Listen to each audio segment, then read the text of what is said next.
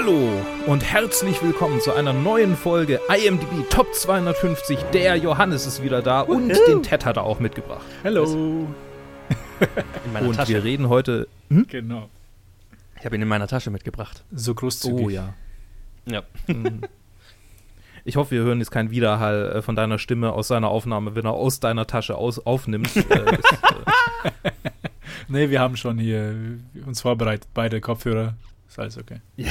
passt ja eigentlich ganz gut zum Thema. Wir äh, reden über Interstellar, in dem auch ein Wurmloch vorkommt, in dem die ganzen Dimensionen dann alle total verrückt spielen und äh, sogar noch eine Singularität.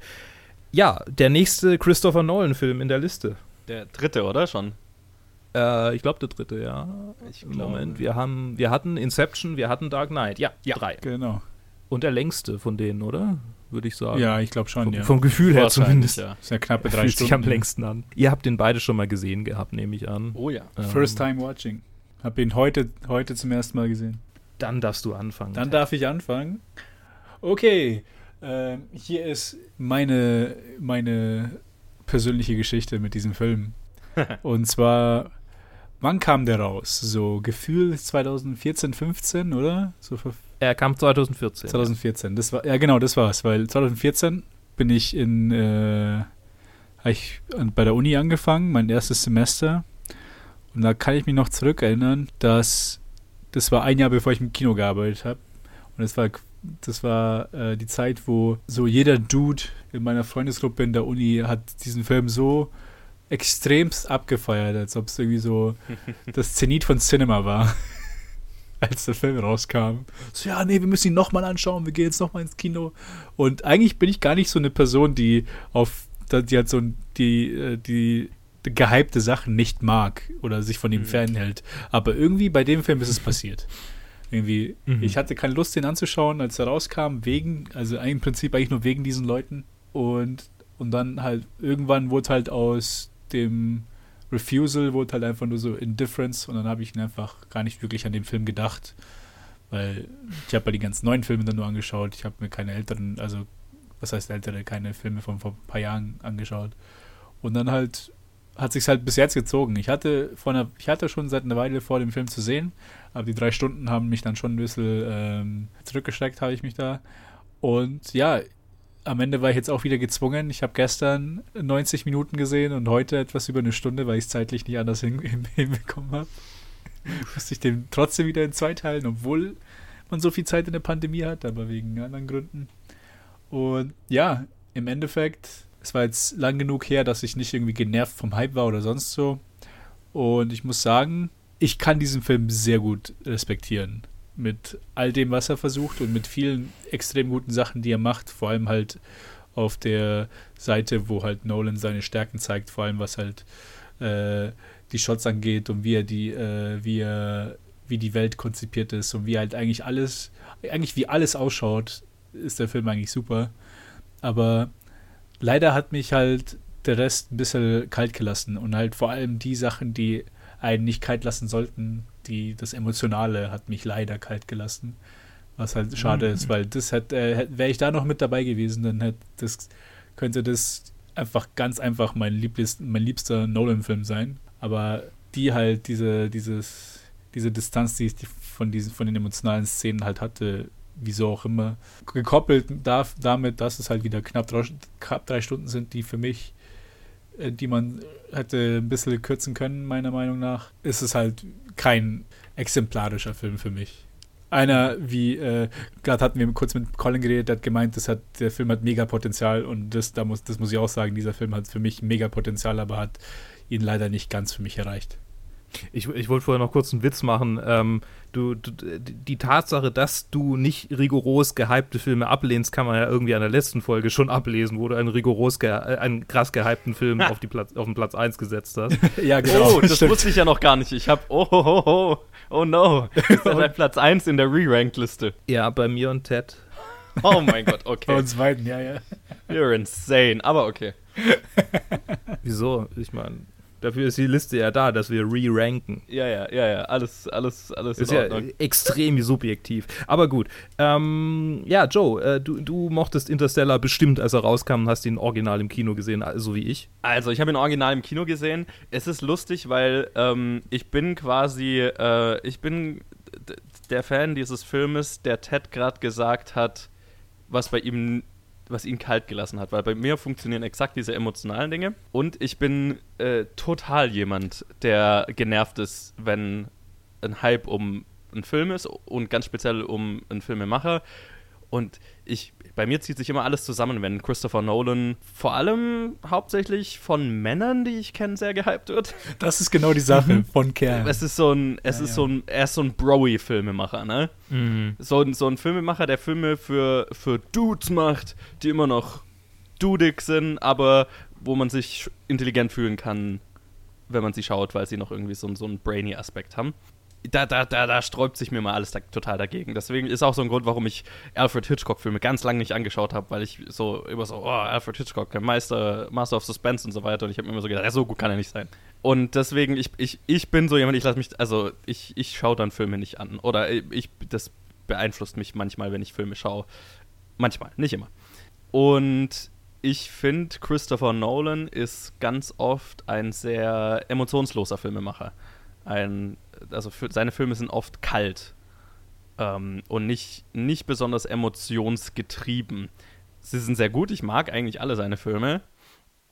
Ähm, aber das ist ein Aspekt, den ich in vielen seiner Filme vermisse, weil die oft von, von kalten, emotionslosen Kerlen in Anzügen handeln.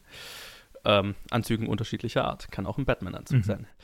Und die sind immer cool und technisch geil und, und ähm, haben immer coole Konzepte und das Konzept ist irgendwie so der Star des Films. Und das ist bei Interstellar ein bisschen aufgebrochen. Und das ist der Grund, warum ich, warum Interstellar für mich tatsächlich mein Favorite Nolan-Film ist. Weil hier offen versucht wird, Emotionen reinzubringen und das zu, ich sag mal, 80% für mich richtig gut funktioniert. Und ich bin, bei mir ist genau das immer, also damals beim ersten Mal anschauen, extrem passiert und auch jetzt wieder, wo ich nochmal geschaut habe, was, was bei Ted jetzt nicht passiert ist. Die letzten 10 Minuten sind so ein Wasserpfeil, Heulkrampf für mich all die, die ganze Familiendynamik, äh, äh die ganze Familiengeschichte da drin killt mich jedes Mal, wenn ich den Film schaue. Ähm, und ich liebe, wie sehr dieser Film versucht, also, also wie, wie konzeptgetrieben dieser Film ist, ohne die emotionale Ebene zu verlieren. Und da ist so viel drin und nicht alles funktioniert und es ist mit Sicherheit nicht Nolans bester Film jetzt rein von wenn man jetzt irgendwie schaut, ob's, wie, wie tight das Drehbuch ist und, und, ähm, und so weiter. Es ist ein, es ist ein exzessiv, es ist ein exzessiv gemachter Film, ne? Der, der, der ist irgendwie alles reingepackt, was ihnen irgendwie so eingefallen ist, den zwei Brüdern. Aber ich mag, also für mich, ich honoriere gerne, wenn spannende neue Sachen versucht werden, auch wenn vielleicht nicht alle funktionieren, aber die, die für mich hier in dem Film funktionieren, sind genau mein Ding. Also gerade die Kombination aus Science Fiction und vor allem mit dem schweren, ähm, also der Film lehnt sich sehr stark auf den Science-Aspekt von Science Fiction. Ne? Also das ist ein wahnsinnig mhm. wissenschaftlich getriebener Film, auch von der Entstehungsgeschichte her. Und viele der Konzepte da drin sind ja, ja, also nah, also es ist extrem von tatsächlicher Wissenschaft beeinflusst. Und also das ist schon mal was, was ich mag. Ähm, und halt, also ich, ich stehe auf Weltraumfilme. Und hm. die, allein die Visualisierung von einem schwarzen Loch und äh, was dafür gemacht werden musste, dass dieses, also das sind, das sind ja tatsächlich physikalische Formeln in ein After Effects, in After Effects übertragen worden, um dieses, diese Visualisierung von einem schwarzen Loch, was noch nie davor gemacht wurde, so wissenschaftlich korrekt wie möglich zu machen. Mhm. Und Crazy. Äh, das im Kino zu sehen war irre unglaublich irre. Und ähm, also ja, die, diese Wucht hat der Film natürlich hauptsächlich auf der Kinoleinwand, hat er aber jetzt immer noch, finde ich, wenn ich ihn auf dem Fernseher schaue. Ähm, ja, und also das alles funktioniert für mich. Was für mich an dem Film jetzt dann weniger funktioniert, sind so, sind so, also wo Christopher, wo dann finde ich wieder Christopher Nolans äh, äh, äh, emotionale Kälte oder vielleicht, ich weiß nicht, Unfähigkeit mit, mit Emotionen in Filmen so richtig umzugehen. Ich weiß nicht, wie ich es genau beschreiben soll. Ist dann dieser ganze äh, äh, Liebe ist eine mhm. quantifiable, bla bla bla. Ähm, ne? Also dieser ganze Versuch dann, es halt, fühlt sich immer so an, wie wenn, wenn Spock das Konzept von Liebe äh, plötzlich ah. für sich entdeckt oder so. Ne? Das ist, also ich sehe Nolan auch oder vielleicht auch die beiden Brüder in, in, in ihrem Schreiben immer so ein bisschen Spock ähnlich, weil sie eben so emotionslos oft sind, die Geschichten, die sie erzählen. Zumindest Oder sie sind emotionslos erzählt. Ne, also da, da, ist schon versucht, Emotionen reinzubringen, aber sie sind oft kalt erzählt, finde ich. Mhm. Ähm, und das sind dann die Sachen, die an dem Film nicht funktionieren. Und er ist natürlich overindulgent, exzessiv lang und Passagen davon hätte man bestimmt auch rausschmeißen können. Aber das ist irgendwie, ich, ich mag das, dass, dass man im Film, finde ich, anmerkt, ähm, wie, wie die beiden äh, da sitzen und lauter geile Ideen haben und die alle reinbringen. So. Und ähm, dann äh, schaue ich mir lieber das Ideenmischmasch an und äh, ein paar davon funktionieren nicht, aber es ist äh, viel Neuartiges und äh, Spannendes drin und ich hoffe, das war jetzt nicht zu lang nee. ähm, gerambelt. Das ist meine Meinung zu Interstellar. Das nice. war die Folge Top 52. Schaltet das nächste Mal wieder ein.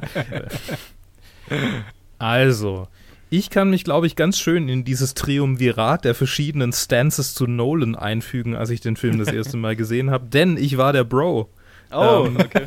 Der, der, so, yo, Fight Club ist mein absoluter Lieblingsfilm ja, ja. und hast du Dark Knight gesehen und wie geil der Joker da war und so weiter und so fort. Ähm, der war ich 2014 definitiv noch, ähm, davor wahrscheinlich noch mehr, aber 2014 war ich auf jeden Fall, war noch ein großer Teil meines Filmgeschmacks von sowas ähm, äh, dominiert. Äh, Guy Ritchie war einer meiner Lieblingsregisseure. Mhm. Ich äh, fand, Edward Norton ist einfach, einfach einer der großartigsten Schauspieler, die diese Welt jemals hervorgebracht hat und so weiter und so fort. Ähm, insofern war meine erste Viewing Experience mit Interstellar eine sehr befriedigende, weil der irgendwie trotz dieser Broigkeit viele Checkmarks bei mir ähm, irgendwie getroffen hat. Und ich glaube, es hängt auch so ein bisschen mit meinem damaligen harten Anne Hathaway-Crush zusammen, dass ich äh, diesen Film für mich als so die, die ultimative Auslebung äh, dieser, dieser, ähm, dieses Crushes sehen konnte. Obwohl das ja nicht wirklich so passiert, aber so, keine Ahnung. Mhm. Matthew McConaughey war da so die, die, die eine schöne Projektionsfläche, auch äh, wenn ich aus heutiger Sicht denke, ja, der Mann ist halt ein bisschen verrückt, aber gut.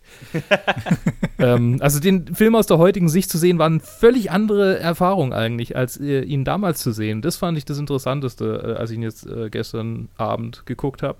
Weil jetzt habe ich die ganzen Anspielungen aus 2001 erstmal überhaupt irgendwie realisiert. ja. ähm, das habe ich damals, glaube ich, nicht realisiert. Und auch nicht das zweite Mal vor nicht mal, nicht mal zwei Jahren, dass ich ihn angeguckt habe, also irgendwie frisch auf Netflix rauskam, äh, habe ich nochmal angeguckt und jetzt das dritte Mal also. Und hier ist mir jetzt ganz klar geworden, so, mein Gott, der Film ist halt einfach irgendwie, nein, nicht Beat für Beat 2001, natürlich nicht, aber also, äh, es ist schon ganz schön viel 2001 drin mhm. und das war lange Zeit einer meiner Lieblings-Science-Fiction-Filme. Und dass ich das nicht kapiert habe, das muss ich schon irgendwie im Kino eingeschlafen gewesen sein oder so, ich weiß auch nicht.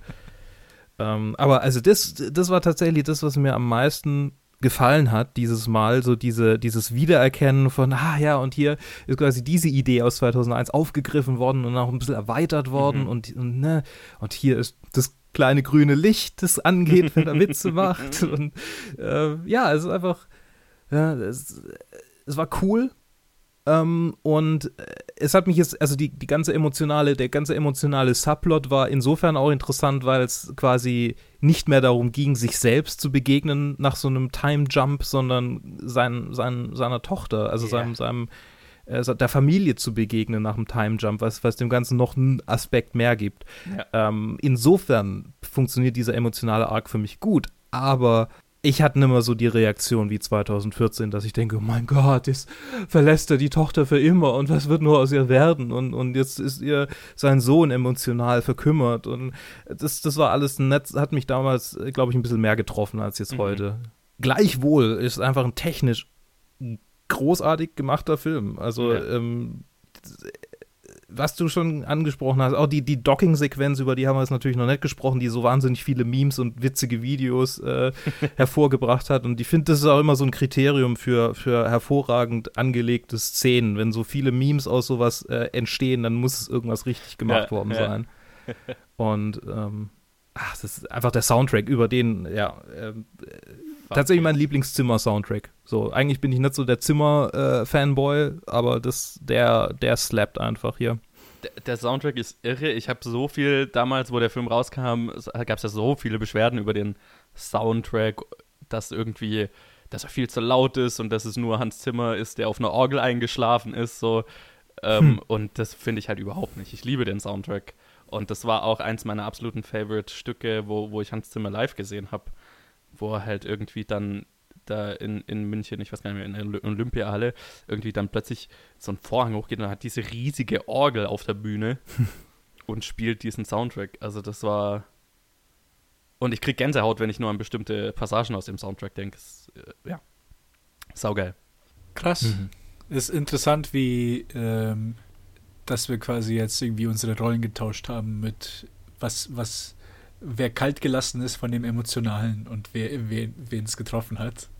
Ja, total. schon oft die Filme eigentlich genau andersrum. Also die Filme, die mich emotional so treffen, wo du sagst, ja, also ich fand den schon gut, aber ja, voll. war jetzt nicht so persönlich für mich. äh, ich ich fand es gerade interessant, Luke, weil du gesagt hast, ähm, also 2001, und da ist ja eine Menge 2001 drin und es ist ja, es ist ja Nolans Versuch 2001 zu machen. Mhm. Der ganze Film. Offensichtlich hat er ja auch so gesagt, äh, selbst und ähm, ich finde den Vergleich zu 2001 lustig, weil 2001 ist so der ultimative emotionslose Film, der mhm. nur konzeptgetrieben ist. Ja. Wo nichts Emotionales drin. Der ist, der Kubrick selber ist ein wahnsinnig kalter Filmemacher, der, also noch kälter als Nolan. Und Nolan mhm. tut ja alles, um irgendwie Kubrick zu imitieren. Also jetzt nicht böse gemeint, sondern halt, das, das ist, wo er ja, offensichtlich klar. sehr beeinflusst ist in, in allen seinen Filmen davon. Mhm. Und deswegen finde ich es total lustig, dass ausgerechnet Interstellar die versuchte 2001-Version von Christopher Nolan sein emotionalster Film ist. Uh. Ne? Stimmt, ja. Und ich, deswegen gefällt mir Interstellar auch mehr als 2001. Und 2001 hat mehr so diesen Aspekt, diesen, diese Reaktion von mir, wo ich den Film sehr respektiere, aber er mich nicht wirklich packt. So, ne? Mhm. Ähm, und äh, Interstellar stellt ja, beschäftigt sich, mit ähnlichen Themen. Ähm, aber bringt den emotionalen Aspekt rein und das ist halt was, wofür ich dann am Ende Filme anschaue und was bei mir eine stärkere Reaktion hervorruft.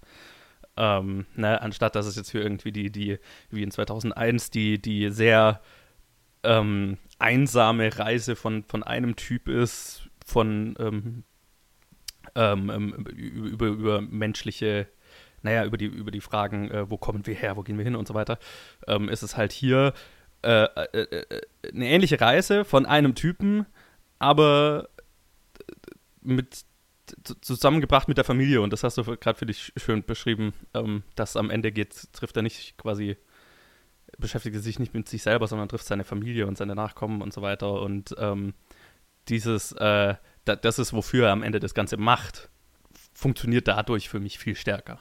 Mhm. Als mehr, mehr so ein, dieses passive Miterleben, was 2001 ist, so, ne?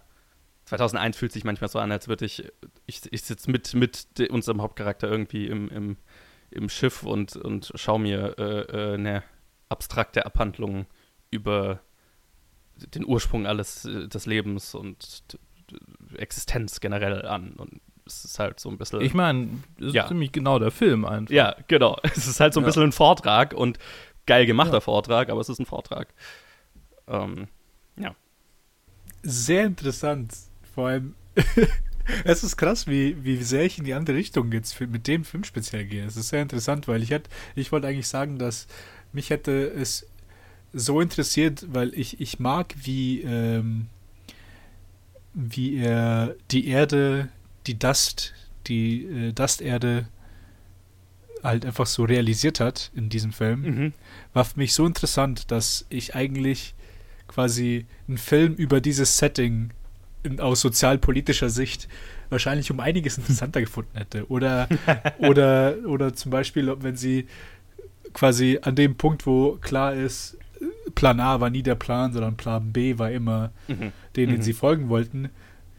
Und hätten sie halt quasi aus dem Punkt quasi dann das noch weitergetrieben aus quasi dieser wissenschaftlichen Seite, okay, wie quasi wie gehen sie jetzt damit wissenschaftlich und philosophisch um mit diesem Konzept, dass halt jetzt die vier Leute jetzt die Spezies retten und wie es da weitergeht. Es ist sehr interessant, dass eigentlich, eigentlich an den zwei Punkten mein Interesse mehr geweckt war als, als äh, an den emotionalen Sachen, die halt dann der, des, der Höhepunkt vom Film waren, weil es halt dann eigentlich genau das Gegenteil ist. Also wirklich voll mhm. das äh, voll in den Konzeptfilm rein, wissenschaftlichen, anstatt halt in, in, in zum emotionalen Kern, der halt für mich nicht geklappt hat. Das ist, das ist echt jetzt komisch, in Retrospekt darüber nachzudenken, dass, dass, dass das meine Reaktion zu diesem Film war. Ja, es ist interessant. Ich meine, es ist auch ein bisschen, hängt vielleicht auch ein bisschen damit zusammen, wie du und ich den, das jetzt uns auf heute, auf den heutigen Aufnahmetag vorbereitet haben, weil äh, es ist schon ein merkwürdiges Double Feature mit Parasite, muss man schon sagen. ähm, was bei mir, was es für mich ein merkwürdiges Triple macht, ist, dass ich mir am Sonntag, vor zwei Tagen, war der letzte Tag, wo The Florida Project auf Mubi war mm. und ich den Film zum ersten Mal gesehen hatte und die, dieser Film mich emotional hart getroffen hat. Das war bei mhm. mir, als, äh, als, als Joe gesagt hat, die letzten zehn Minuten waren einfach nur vollkommenes Geheule. Das waren bei mir die letzten fünf Minuten von Florida Project, war vollkommenes Geheule. und es war interessant, dann quasi danach Interstellar zu sehen, wo ich dann emotional, also wirklich komplett kalt gelassen war. Die Tränendrüsen waren schon leer. ich konnte nicht mehr, ich war schon ausgelastet. Ja. ja. ja, Interstellar geht halt auch schon anders mit der Emotionalität um. Ne? Also es ist ja immer noch Christopher Nolan und auch die Emotionalität in Interstellar ist relativ kalt und nüchtern erzählt. Ähm, das, das meiste, was Christopher Nolan macht, um irgendwie eine emotionale, also die, die, die, Emotionalität in Interstellar kommt rein von den Schauspielern, nicht vom Filmemachen selber. Also oder, oder von der Art und Weise, wie der Film gemacht ist, finde ich. Oh ja, absolut. Oder so geht es mir eigentlich immer in Christopher Nolan-Filmen so, ne? Er hat, ich finde, er hat immer so ein bisschen Schwierigkeiten oder keine Ahnung, ist halt nicht so sein Ding, ähm, emotional, Emotionen irgendwie in Szene zu setzen.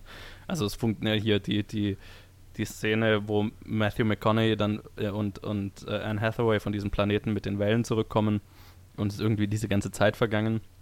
Allein dieses Konzept, Konzept macht mich schon fertig, ne? Und da saß ich das erste Mal im Kino und war so, what the fuck? Mhm. Ähm, aber dann einfach die Szene, wo er einfach nur die Videos von seinen Kindern anschaut. Ja. Stilistisch passiert da nichts, ne? Es ist einfach nur die Performance von Matthew McConaughey, die die, die Szene so krass macht für mich. Ähm, und dasselbe ist dann, ist dann am Ende, wo er dann hier äh, äh, äh Murph in, in der, keine Ahnung, wie alt sie da ist, 90-jährigen Version trifft. Ne? Und einfach nur der Fakt, dass da halt die ganze Familie außen rum steht und so weiter. Ähm, das ist, was es so emotional macht, die, die Performance von den beiden. Mhm. Nicht unbedingt das Filmemachen selber. Das ist jetzt bei Sean Baker ja ungefähr fast das genaue Gegenteil. Ja, ja, okay. also das ja. sind die Performances auch sehr gut, aber da ist das ganze Filmemachen irgendwie so emotional aufgeladen. Absolut, absolut. Das ist halt die Sache, was, was ich halt auch gemerkt habe.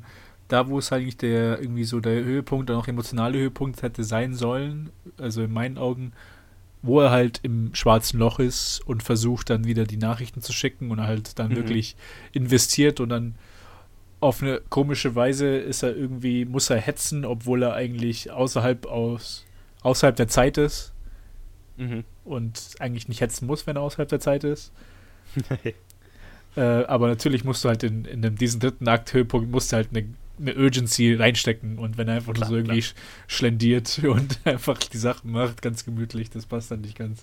Was für mich irgendwie dann komisch war, dann wieder, dass das wieder alles erklärt werden musste. Das heißt, während er dann dieses, dieses quasi Wiedertreffen mit der Tochter hatte und realisiert, dass er der war, der die Nachrichten geschickt hat und sie das auch realisiert und das eigentlich dann schon heavy ziemlich ist, haben dann zwischendurch, wie er mit dem Robot redet und dann so, ja, okay, jetzt müssen mhm. wir das machen und aus diesem Grund und das sind die binären Codes, die ich dir jetzt rüberschicke und bla. So, ah, mhm. ist dann wieder so ein bisschen wieder so eine Bremse vorgedrückt und so habe ich oft das Gefühl gehabt, vor allem, wie du vorhin erwähnt hast, mit, mit auch diesen ähm, Monolog, mit diesen wissenschaftlichen Monologen über, über Liebe und wie das halt dann schon ham-fisted halt eigentlich da drin ist, um das irgendwie noch irgendwie Sci-Fi-mäßig zu machen, obwohl das halt genau der Punkt ist, was halt dann nichts mehr mit Sci-Fi zu tun hat. Ja, oder mit, mit der Science halt einfach. Mit der weil, Science, weil halt ja, in, ja. in dem Film wirklich so viel Wert auf eine, auf eine Ja, ja, das ist halt möglichst Kontrast. wissenschaftliche Herangehensweise. Also, ne, das ist halt so wissenschaftlich fundiert, dieser gesamte Film. Hm. Vor allem auch, was die, Emo äh, äh, äh, was die visuelle Umsetzung angeht, ne? Ja, ähm, ja. Wie würde so ein Wurmloch aussehen? Wie würde ein, wie schaut ein schwarzes Loch aus? Wie, äh, ne, ähm, das ist alles so fundiert, ähm, dass es halt irgendwie so, wie so ein Fremdkörper wirkt, wenn dann irgendwie plötzlich die These des Films ist, ja, äh, Liebe, With the power of friendship ja, können wir das die- besiegen, Eine, eine, das eine, ja, eine Kraft, die nicht äh, quantifiable ist, was weiß ich. Ähm, Liebe Harry. Ja, genau. das Ja. ist halt so, das fühlt sich so ein bisschen an, es fühlt sich so ein bisschen clumsy an, ne? Es fühlt sich so ein bisschen, ja, so ein bisschen Spock-artig an. Ich weiß nicht, wie ich sage es halt. Das ist so, ja, okay, ich weiß, worauf du raus willst, aber das, ich, ich merke schon, das ist irgendwie so die einzige Art, wie du das rüberbringen kannst, ist halt so auf diese sehr kühle wissenschaftliche Art. Und man hätte halt auch einfach die Erklärung von Anne Hathaway weglassen können. Das wäre überhaupt nicht wichtig gewesen. Ja, ja, das überhaupt nicht. Mhm. Der Film das funktioniert trägt 100% überhaupt nicht ohne. dazu. Ja, ja. Äh, ja. Ja, whatever. Also, das ist halt so ein bisschen, ja. Kann man, kann man, kann man ausklammern, ähm, weil äh, der, den emotionalen Arc, ähm, und äh, das ist auch was, das ist was, was finde ich den Film so für mich so interessant macht, weil er halt so viele Stolpermomente hat, wo, wo, wo so ein bisschen clumsy wirkt und so ein bisschen übervoll natürlich, also ne, der, der Exzessaspekt, vielleicht kann man über den noch ein bisschen reden, der ist, finde ich, schon, schon deutlich. Also der Film müsste, glaube ich, keine drei Stunden lang sein. Und allein schon dieses, ähm, da finde ich, merkt man auch schon wieder, wie konzeptgetrieben der Film ist und wie halt niemand mehr scheinbar Christopher Nolan zu hinterfragen scheint. Oder, ne, also, weil, wie, was du vorhin gemeint hast, Ted, so irgendwie so dieses ganze, ah, die Erde ist jetzt irgendwie nur noch äh, äh, der Staubplanet und das, wie das Ganze äh, irgendwie sozial aussieht, bla. Das ist ja alles nur Setup dafür, dass er, dass wir einen Grund haben, warum er ins All geschickt wird. Mhm, Ja, genau. Aber das braucht eine Dreiviertelstunde. Weil es ist ja, ich habe ich hab gestern extra reingeschaut, der Moment, wo er dann geht, ne, wo er seine Familie zurücklässt und wegfährt, um loszufliegen, ist bei ungefähr bei Minute 45. Und das wäre bei einem normalen Film ungefähr bei Minute 20, der Aufbruchmoment. Ähm, ja, ja. aber hier ist halt so viel Konzept dahinter, das erklärt werden muss oder wo zumindest Regisseur und Autor, Autoren hier glauben, dass es alles erklärt werden muss, ähm, bis wir dahin kommen, wo er dann tatsächlich abhauen kann, ähm, was man bestimmt auch knapper hätte lösen können. Ja, ja. Da ist ein Weil, Haufen ja. Expository in diesem Film und quasi das Expository hört fast bis zum Ende des Filmes nicht auf, was halt Ja. manche Sachen, die halt erklärt werden müssen, weil man denkt, die, die, das, ist auch vielleicht so ein kleiner Unterschied zwischen 2001, weil 2001 hat nicht versucht, dich irgendwie bei der Hand zu halten und alles, alles dir Nee, im Gegenteil. Da hätte ich mir Sir Michael Caine als, als Narrator gewollt bei 2001. Aber hallo. Genau. Aber hallo. Flying Out to Saturn. Es ist schade eigentlich, übrigens äh, verschwendetes Talent, dass er nicht der Narrator war. Aber gut, ich meine, es wäre vielleicht auch ein bisschen Klischee gewesen. Ich weiß nicht. ja. Es ist eh, es ist eh, das ist auch wieder so, ein- so ein Aspekt von Interstellar, der so ein bisschen clumsy ist, aber ich irgendwie auch mag, ist dieses weirde, ähm, mit den ganzen ähm, ähm, ähm, O-Tö- O-Tönen ähm, von den ganzen alten Leuten, die quasi darüber reden, Ja. wie, die, wie die Erde damals war. Und es wird ja einzig und allein als, als, als Narration quasi verwendet. Ähm, und am Ende erfahren wir halt, wo es herkommt. Und es ist halt auch so ein, einfach noch so eine weitere Ebene, die man wahrscheinlich auch hätte organischer lösen können, weil organisch ist es nicht. Nee, überhaupt nicht. Ich habe die ganze Zeit, weil ich habe ihn ja zum ersten Mal gesehen, ich so, so wie Ja. kommen diese Szenen nochmal zum Tragen hier? Und halt einfach Ja. nur, muss man halt bis die letzten fünf Minuten vom Film nochmal warten. Für Ja, eine sehr, also dafür hätten sie es halt auch nicht gebraucht. Und am Ende sagt Ja. er so, ja, ich verstehe nicht den Sinn dahinter, hier das wieder zu rekreieren. Ich so, ja, ich auch nicht. Ja, und es ist halt so, genau, es ist halt so, okay, ähm, offensichtlich äh, äh, äh, glauben die Autoren einfach, weil die Konzepte so komplex sind, wir müssen die, wir brauchen quasi eine Narration, aber wir wollen nicht einfach nur eine Narration machen, weil wir sind die Nolans und wir machen alles intelligenter. ähm, in Anführungszeichen. Ja. Manchmal. Manchmal ja schon. Manchmal Ähm, schon. Und also machen wir es halt so als, als diese Fake Documentary, aber was bedeutet halt, dass wir dann auch eine komplette Szene brauchen, die erklärt, warum wir diese Fake Documentary drin haben. Ähm, und das sind halt alles so Sachen, ganz viel in dem Film existiert nur, um irgendwas zu erklären, aber damit es nicht einfach nur Exposition ist, wird es mit irgendwas anderem verbunden und dann braucht es halt ein, zwei Szenen, um das wiederum organisch zu erklären und entsprechend ist der Film drei Stunden lang. Also auch allein, ne, also ein normaler Film hätte halt einfach gesagt, yo, die, die Global Warming, die Erde ist äh, tot, wir müssen ins All ja. ähm, und äh, der Typ war unser bester Pilot, also holen wir ihn. 20 Minuten später fliegen sie los. So, ne? Also das wäre das wär die super gestreamlinete Version. Andererseits frage ich mich jetzt, weiß ich jetzt nicht, wenn man den Film zum ersten Mal schaut, ich kann mich nicht erinnern, wie es mir damals ging, ob einem das dann so auffällt, dass es halt nur äh, ganz viel davon halt äh, unnötig komplizierte Exposition ist. Nee, man hat's, man hat, man merkt es schon, wo halt dann eigentlich so okay, man sagt, er ist ein Pilot, er ist ein Ingenieur, aber man geht doch davon aus, dass er irgendwie gebrieft wurde, was die Mission ist, aber dann während der Mission müssen dann die wirklichen Wissenschaftler ihm nochmal erklären, wieso was nicht der Fall ist, mhm. wieso sieht es jetzt wie eine Kugel aus und, kein, und dann auch so ganz stupide, so, ah, jetzt lassen wir das mal ihm aufzeichnen, damit man das auch sehr visuell dann auch dem Publikum zeigen kann. Wenn ich nochmal in irgendeinem Film jemanden sehe, der ein Blatt Papier, zwei Kreuze auf ein Blatt Papier malt, nur um es dann zu falten und einen Stift durchzustecken, um, um das Reißen durch ein Wurmloch zu erklären. Ja. Ich glaube, da werfe ich irgendwas im Stranger Kino. Things bei mir, ähm, den Schritt hat Stranger Things schon, schon gemacht. ja, ja. ja, quasi eins zu weit habe ich irgendwann mal so einen Supercut gesehen. Nur Szenen, wo Leute zwei Punkte auf ein Blatt Papier falten, um dann es zu falten und einen Stift durchzustecken. Oh mein Gott. Sehr schön. Wenn es einmal zu oft passiert, öffnet sich ein tatsächliches Wurmloch. und der ganze Film wird reingesaugt. schön. Ja.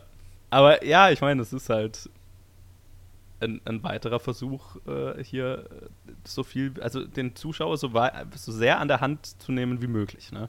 Ja, ja. Und ähm, ich glaube, es hätte es wahrscheinlich nicht so oft gebraucht. Andererseits an, an manchen Stellen äh, weiß ich es auch sehr zu schätzen. Also ich, ich, weil äh, das natürlich diesen wissenschaftlichen Aspekt auch ein bisschen hervorhebt. Und so, ähm, der Film erklärt dir tatsächlich was so, ne? Ähm, Klar, auf, eine gewisse Balance sehr halt schnelle. Ja. ja, äh, was heißt Relevanz? Einfach nur so, äh, ähm, Balance. Wenn der, wenn der Film schon so ein Fan von Wissenschaft ist, dann den Zuschauer aus dem Kino zu schicken mit zumindest dem oberflächlichen Mehrwissen von irgend bestimmten Dingen, finde ich nicht verkehrt. Mag ich auch irgendwie mhm. an dem Film. Es ist halt alles so ein bisschen, das große Ganze wirkt dann halt so ein bisschen clumsy. Aber ich, ich mag das, ich, die Imperfektion an Interstellar ist, was es, was Interstellar für mich so gut macht. Ich, und ich es ist so the perfection, the perfection of imperfection, ne? Ich, das kann ich auch nicht so erklären, das ist auch nicht rational, aber ähm, viele von Christopher Nolans Filmen sind für mich zu slick, zu, also ich mag, ich liebe Inception, aber Inception ist halt so durchperfektioniert, keine Ahnung. Und Interstellar fühlt sich handgemacht an. Ja, hätte wahrscheinlich bei Interstellar auch 20 Jahre lang dann geschrieben mit dem Bruder, dann wäre es mehr wie Inception geworden möglich. Ja, ja keine Ahnung. Also, ich meine, äh, vielleicht liegt es auch ein bisschen an Matthew, der dir automatisch irgendwie dieses äh, I'm man from Texas, äh, handmade, äh, down to earth Feeling gibt. Ja, kann ja. sein. Ja, äh, natürlich kommt da auch noch dazu einfach auch die, die Machart, die ich ganz gerne ansprechen würde, weil das, es ist schon, es ist so ein Drei-Stunden-Epos, das und, und das trotz seiner Länge immer wieder ständig neue Szenen auspackt, wo ich so mit offenem Mund davor sitze, wie das gemacht wurde. Und ich habe halt auch entsprechend viel Behind-the-Scenes-Shit zu diesem Film gesehen und das ist halt das ist halt geil. also, ähm, hm. wie, wie mit dem Film umgegangen, also wie, wie visuell an den Film rangegangen ist, mit, mit ähm, ist, das ist schon, der ist glaube ich schon von heute, wann heute mal gedreht, wenn ich mich recht erinnere, muss ich mal kurz nachschauen. Nebenher dem, dem, dem Kameramann, äh, so, so ein stämmiger ein, äh, äh, Holländer, glaube ich, der dann halt diese, diese riesige IMAX-Kamera einfach auf die Schulter nimmt und damit durch die Gegend rennt. Und das gibt dem so ein, das gibt dem so ein ganz spezielles Flair, finde ich, diesem, diesem Film oder dieser Machart. Und dann so, so Sachen wie ähm, einfach nur Äh, heute waren heute mal. ja, genau. Heute Ja. mal, heute mal. Äh, geiler Typ. Ähm, Kommt aus der Schweiz tatsächlich. aus der Schweiz? Okay, Entschuldigung. Also ist in der Schweiz geboren. Okay. Äh, seine Eltern sind äh, Holländer. Holländer. Drum. Sein Vater. Hätte ich doch schwören können. Ähm, und ich mag seinen Stil total und seine Zusammenarbeit mit Christopher Nolan. Also, das ist auch was zum Beispiel in Dunkirk für mich total gut funktioniert hat. Die Art und Weise, wie die mit, mit IMAX-Kameras umgehen. Ähm, so, den, den Interstellar hat so ein Down-to-Earth-Feeling, wie es auch mit diesen riesigen Konzepten umgeht. Was die so awe-inspiring macht, ne? So dieses, die- dieses, dieses staunende Davorsitzen, was ich damals im Kino hatte und immer noch habe, wenn ich selbst wenn ich es auf dem Fernseher anschaue. So, ähm, keine Ahnung, dann das sind so kleine Details wie, okay, wir schauen auf dieses Wurmloch durch das Fenster in dem, in dem, in, in, in dem, dem Shuttle oder wo auch immer wir sind und das Fenster ist leicht beschlagen und hat so, hat so Fingerabdrücke, also hat so, hat, hat äh, Abnutzungserscheinungen. Und allein dadurch, dass du, dass du durch sowas, was so, was so real und greifbar wirkt, auf dieses Unwirkliche schaust, was, was noch nie irgendjemand so gesehen hat, macht es plötzlich so, so real und so und viel greifbarer und dadurch größer und, und, und spannender, als es wäre. Ich ramble schon wieder, aber Mhm. ähm, wisst ihr, was ich meine? Ja. ja, ja. Äh, und das ist, was mir an diesem Stil von, von, von den beiden, von der, in der Zusammenarbeit von den beiden so gefällt, ne? Die Art und Weise, wie die, wie die mit Kamera spielen. Und dann aber auch äh, äh, in, in, in, so eine Totale zu schneiden, wo man einfach den gesamten Saturn sieht und du hast nur dieses mini kleine Lichtfleckchen, das da entlang fliegt. Aber den Saturn kenne ich, den, den kann ich visuell einordnen, deswegen funktioniert da dann so dieses, dieses Wunder, äh, die, dieses, dieses awe-inspiring Aspekt dieses Shots, ähm, weil ich nur diese kleine Schiff da entlang fliegen sehe. Das sind so Sachen, die, ah, sowas liebe ich, dafür gehe ich ins Kino, ne? Das ist so, Mhm. Toll, toll gemacht. Übrigens hat heute, wann heute mal, äh, war der Cinematograph von Let the Right One In. Aha. Also nicht Let Me In, sondern Let the Right One In. Also Ja. dieses Original, das Schwedische, Ja. ähm, was ich weitaus besser finde. Ähm, nur so ein kleiner Fun Fact. Habe ich gerade rausgefunden.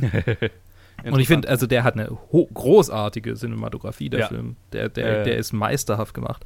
Ähm, äh, aber zurück zu, zu, zu Interstellar. Ähm, ich ich, äh, ich finde auch, also es, es gibt einfach so, so Momente, wo, ähm, wo es vielleicht gar nicht mal so wo es gar nicht mal so gewaltig irgendwie aufgebaut ist, wie es in anderen Science-Fiction-Filmen aufgebaut ist. Und trotzdem hat man vielleicht eben wegen diesem Minimalismus das Gefühl, mein Gott, wie, wie gewalt. Also, wo der Saturn zum Beispiel ins Bild kommt, wo sie sich dem Saturn nähern und es ist einfach so ein, so fast als wäre die Textur nicht, äh, so, ein- so ein wahnsinnig glattes, so eine glatte Oberfläche. Mhm. Und, und diese Ringe, die halt einfach so, so, so, so homogen aussehen. Mhm. Ähm, und und diese, dieser scheinbare Minimalismus macht das, macht das noch zusätzlich so gewaltig oder halt diese, diese Wellenlandschaft da. Das sind alles so im Prinzip sehr einseitige ähm, äh, äh, Gegenden, die aber durch ihre schiere Einseitigkeit dir das Gefühl vermitteln, so, yo, du bist gerade in einem, in einem, in einem Universum, das fernab von allem ist, was du kennst. Mhm. Ja.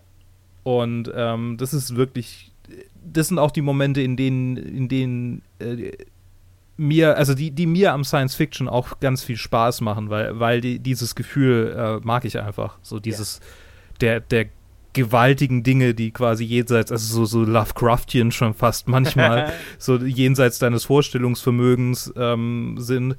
Äh, ist einfach super, wenn ein Film das schafft, das so gut einzufangen. Und das ist einer der Gründe, warum ich den Film auch äh, am, am besten von Nolans Filmen finde, weil das sowas ist, wo er diese, diesen Hang zu den großen Einstellungen, die dann aber für mich manchmal überladen werden, äh, gut ausleben konnte, ohne dass sie für mich überladen waren.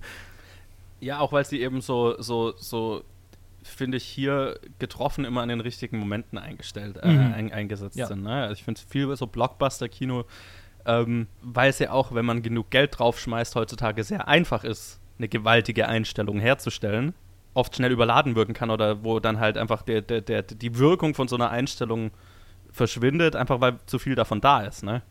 Also mhm. siehe, siehe jetzt mal das extremste Beispiel, die Transformers-Filme, die halt 90 Prozent jeder einzelne Shot ist, ist äh, krass visuell gestaltet und völliger Overkill.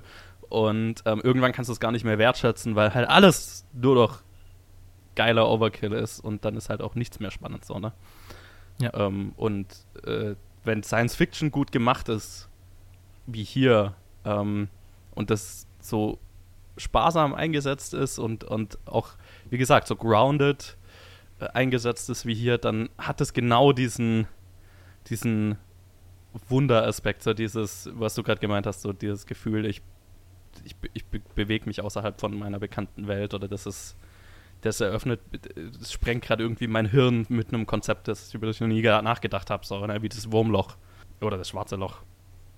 es ist, das ist schon, das ist schon sehr geil gemacht hier. Ja, das kann ich nur unterschreiben.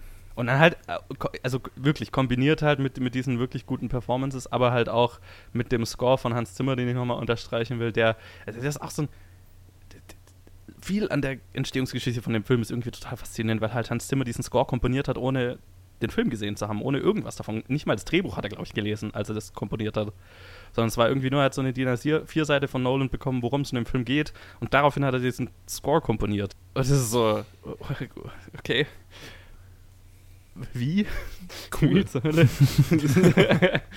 und, und dann halt, äh, ich weiß nicht mehr, so genau erinnere ich mich, ich habe mir das ganze Behind-the-Scenes-Zeug natürlich nicht nochmal angeschaut dafür, aber ähm, dann halt irgendwie diese, diese Orgel in einer, in einer eigens dafür in einer, in einer bestimmten Kirche aufgenommen, damit es diesen, diesen krassen, vollen Klang hat. Ja, also das sind halt einfach, das, das, das so viele Aspekte, die ich sonst nirgendwoher kenne. Mhm. Und, und ja, das macht so einen Film auch gleich nochmal besonderer in, in, für, für mich jetzt. Ne? Ja. So ja. dieses Gefühl, was zu sehen, was zu erleben, was ich sonst noch nie erlebt habe. Eigentlich so wie 2001. Eigentlich so wie 2001, ja. Nur halt, also ging es mir dann so, wo ich 2001 dann endlich mal gesehen hatte, dann äh, habe ich halt quasi, also davor die ganzen Filme gesehen, die von 2001 inspiriert mhm. waren. Und ja, dann hast du es halt schon mal gesehen und dann ist es, äh, geht es mir oft so mit einem Film, ne, dass ich dann sage, ja, ich respektiere den Film total, aber natürlich hat es für mich jetzt nicht mehr die Wirkung, die es jetzt gehabt hätte, ja, hätte ich klar. damals den Film zum ersten Mal gesehen. So. Nee, den hatte, ähm, ich, den hatte ich früh gesehen. Der kommt bestimmt auch irgendwann in der Liste dran. Ja. Vielleicht äh, hat mein, mein, meinem ersten Schauen von 2001 auch nicht geholfen, dass ich den mit Colin und noch einer anderen Kollegin geschaut habe, während die beiden high waren. es war ein weirdes, ein, ein, ein weirdes Erlebnis. Vielleicht hat es auch verbessert, ich weiß es nicht. Kann so sein, kann so sein. Äh, ja. Ich ähm, würde gerne überleiten zum, äh, zur Liste, wenn ihr, falls ihr vorher noch irgendwelche Schlussworte äh, zum Film an sich anbringen wollt. Gerne jetzt. Das scheint nicht. Äh, was mich angeht, eigentlich habe ich. Ansonsten wiederhole ich oder laber ich jetzt nur noch Stuss. Ich habe eigentlich das gesagt, was ich sagen ja. wollte. Also, ich, ich würde noch sagen, also ich liebe diesen Film, ähm, also mit seinen Imperfektionen, über die man, also die es definitiv gibt und ich verstehe jeden, der sagt, okay, das ist irgendwie der, der äh, mittelmäßigere Nolan-Film für viele Leute oder der, einer, der vielleicht jetzt nicht so 100% funktioniert, verstehe ich total, aber es ist genau der Grund, warum es für mich funktioniert. Ähm, und ich liebe, dass es halt einen modernen Blockbuster, Mainstream-Blockbuster fast schon gibt, der so wissenschaftsgeil ist. mhm. Also der, der, der, das, der wissenschaftliches Arbeiten so sehr feiert und, und Wissenschaft an sich so sehr verehrt wie dieser Film. Ähm, und auch tr trotzdem und vielleicht deswegen so einen Erfolg hat. Das mag ich sehr. Ist übrigens auch witzig, dass er äh, eine der äh, verbreitetsten Verschwörungstheorien über den äh, äh über äh, in die Stanley Kubrick ja verwickelt ist äh, anspricht. Oh ja ja stimmt. Mhm. noch so ein kleiner Nord, der mir gerade noch einfiel. Oh ja, das fand ich sehr lustig. das fand ich sehr lustig. Das hat, ja, ja. Das war eine sehr in, witzige Szene ganz am Anfang. Ja, ich will, so, ich will wir, wir leiten gleich über zum, zum, aber das fand ich auch interessant, weil ja, und das ist genau das, was ich meine, weil der Film so wissenschaftsgeil ist, dass er sehr offensiv, offensiv ähm, diese Szene ähm, auch nur in diesem Film, weil ich das, weil Christopher Nolan und sein Bruder, habe ich das Gefühl, ähm, das Gefühl haben, sie müssen unterstreichen, wie wichtig wissenschaftlich, äh, wissenschaftliches Arbeiten und das Beschäftigen mit Wissenschaft ist, weil sonst Schulsystem rauskommt, wie, wie die es da haben. Mhm. Wo dann plötzlich äh, die gefakte Mondlandung irgendwie offizielles Unterrichtsmaterial ist und so. Das fand ich, fand ich interessant. Es, es ist irgendwie für den, Gesamt, für, das, für den Gesamtfilm dann so eine Szene, die völlig unnötig ist. Ähm, aber Schon, ja. aber es, es ist halt so, so eine Szene, wo du offensichtlich die Message der Leute dahinter spürst, die ich ja gut finde, aber für den Gesamtfilm ist das irgendwie, macht halt ein weiteres Fass auf, das vielleicht nicht aufgemacht werden muss. Ich hab's jetzt als äh, witzige kleine Anspielung verstanden. Ja, ja, total. So, Yo. leite über. Jo. Ähm, genau, ich habe ihn schon auf meiner Liste eingeordnet. Äh, Joe, du hast du Parasite eingeordnet bei dir? Ja, ich habe Parasite eingeordnet. Ähm, Gut. der Parasite ist auf, bei mir auf Platz 16 gelandet, Hm. äh, hinter die zwei Türme und vor Goodfellas. Dann ist Ta- die zwei Türme bei dir tatsächlich okay. immer noch am selben Platz wie bei mir. Witzig. Ja, ähm, ja, ich tat mich mit Parasite auch so ein bisschen schwer. Äh, den nicht. Also so äh, äh, immer so hin und her gerissen äh, vom eigenen Hype und was ist realistisch und naja, wie auch immer. Da ist er, wo er am Ende gelandet ist. Okay. Okay. Ähm, soll ich gleich Ähm. weitermachen mit Interstellar oder? Ah ja, stimmt. Parasite besproche ich sehr wohl. Interstellar, Genau. äh, ja, hab ich mal seit langem wieder mit äh, sehr weit oben eingeordnet. Der ist bei mir auf Platz 6 gelandet. Ah. Hinter The Matrix und vor Return of the King. Bei mir ist er auch Hm, hinter. Matrix tatsächlich. Aber äh, halt auf Platz 19. ähm, und vor Saving Private Ryan einen Platz. Ah. Ah, interessant. Bei mir ist er auf Platz 23 hinter dem Or originalen Star Wars und vor Inception. Naja. Ich Cool. bin mal gespannt, Okay. wie, ich habe ich hab gerade überlegt, weil halt hier mit The Matrix und Interstellar sind ja so zwei High-Concept Science-Fiction-Filme bei mir mega weit oben. Ich meine, der Grund, warum die nicht auf Platz 1 bis und so weiter sind, ist halt einfach, weil, weil die Filme davor irgendwie mehr Respekt, so, so historischen Respekt bei mir haben. Ähm, ich bin gespannt, wie viele so Science-Fiction, High-Concept, High-Concept Science-Fiction-Filme noch kommen, weil das ist so irgendwie so mein absolutes Favorite-Genre. Mhm. Und wie, wie, wie sehr dann meine Liste mit der Zeit einfach nur in so Platz 5 bis 10 irgendwann nur noch so Science-Fiction-Filme ist. Aber mal schauen. Mal schauen. Ich meine, es kommen schon noch einige. Ja, ich freue mich drauf. Ja. Und äh, ich auch. Ich freue mich äh, sehr, ähm, dass wir, dass wir gerade dabei sind, uns hier ähm, ein, ein kleines Backlog aufzubauen, ein bisschen mehr aufnehmen, wo wir die Zeit dafür haben. Sehr Yes. schön. Ich freue mich auf die nächsten zwei Folgen wieder. Äh, vor allem auf die nächste, die übernächste. Was sind denn die nächsten zwei? Also ich weiß, als nächstes ist Leon und dann. Ähm, The Usual Suspects. Ah, uh, au. okay. Ich habe ihn natürlich hervorragend in, im Gedächtnis, weil der in der Bro-Zeit, äh, in der Film-Bro-Zeit äh, dran war. Ne? Ich habe auch irgendwo auf einer alten Pokémon-Edition ein Lugia namens Kaiser Sose. Äh, äh, Ja. Nice. wo wir schon bei Nice. Guilty Pleasures waren. Oh mein Gott. Ich habe ihn einmal vor ein paar Jahren gesehen, aber kann mich nicht wirklich daran erinnern. Ah, ich kann mich an jeden, jede Sekunde erinnern. Okay, ähm, ja, dann würde ich sagen, äh, bleibt doch, äh, äh, danke fürs Zuhören, danke fürs dabei sein, ihr zwei. Und äh, Immer wieder gern. bleibt doch alle so ähm, emotional getrieben wie Christopher Nolan. Was also nicht? Äh, Keine Ahnung. Muss nicht immer Sinn ergeben, was ich hier sage. Okay.